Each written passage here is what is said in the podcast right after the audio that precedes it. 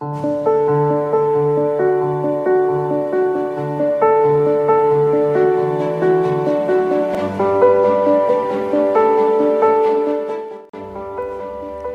Santo Evangelio según San Lucas.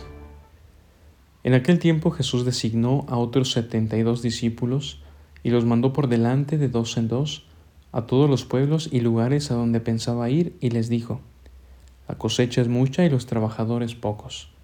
Rueguen, por lo tanto, al dueño de la mies que envíe trabajadores a sus campos. Pónganse en camino, yo los envío como corderos en medio de lobos. No lleven ni dinero, ni morral, ni sandalias, y no se detengan a saludar a nadie por el camino. Cuando entren en una casa digan, que la paz reine en esta casa. Y si ahí hay gente amante de la paz, el deseo de paz de ustedes se cumplirá, si no, no se cumplirá. Quédense en esa casa, coman y beban de lo que tengan, porque el trabajador tiene derecho a su salario. No anden de casa en casa, en cualquier ciudad donde entren y lo reciban, coman lo que les den, curen a los enfermos que haya y díganles, ya se acerca a ustedes el reino de Dios.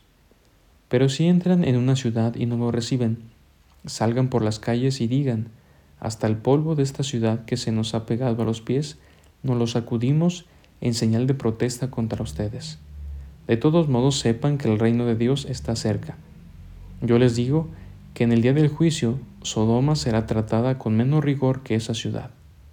Los setenta y dos discípulos regresaron llenos de alegría y le dijeron a Jesús, Señor, hasta los demonios se nos someten en tu nombre. Él les contestó, Vi a Satanás caer del cielo como el rayo. A ustedes les he dado poder para aplastar serpientes y escorpiones y para vencer toda fuerza del enemigo, y nada les podrá hacer daño. Pero no se alegren de que los demonios se les someten. Alégrense más bien de que sus nombres están inscritos en el cielo. Resulta asombroso cómo el Evangelio que escuchamos, aun cuando nos separa mucho tiempo desde que fue escrito, sigue siendo actual para nuestras generaciones. Nos sigue interpelando y dando luz para nuestro caminar cristiano.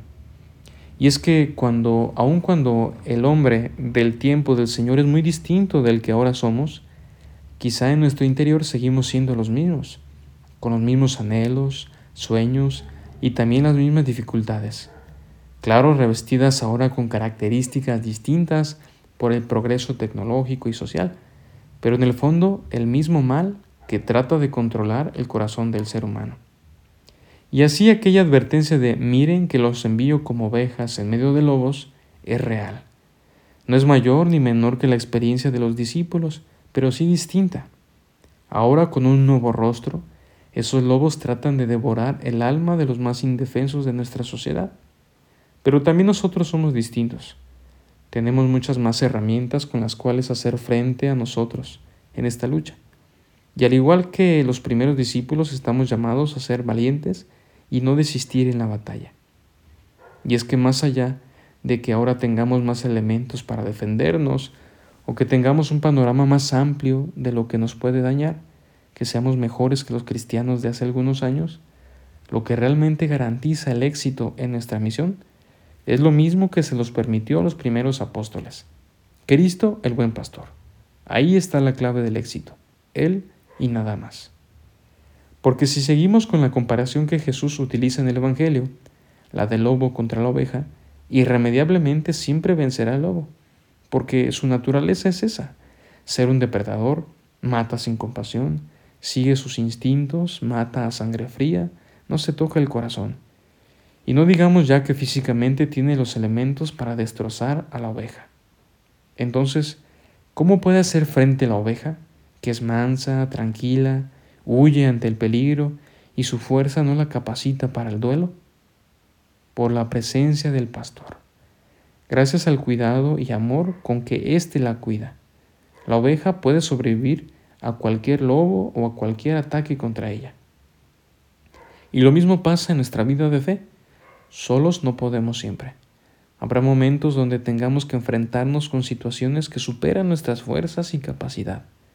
Habrá momentos donde todo pinta a una derrota, pero todo esto puede cambiar si el pastor, si el Señor está de nuestro lado. Y déjame decirte que esto es una garantía. Él siempre está. Aun cuando de pronto algunos de nosotros nos sintamos muy capaces y queremos vencer solos y rechazamos su ayuda, Él nunca se va. No puede abandonarnos, porque su esencia es amar. Y el auténtico amor, aun cuando es despreciado, no muere, permanece. Dios va a nuestro lado. Que nada nos detenga en la lucha por el bien nuestro y el del hermano. Soy el Padre Josué y esto fue Jesús para milenials. Hasta la próxima.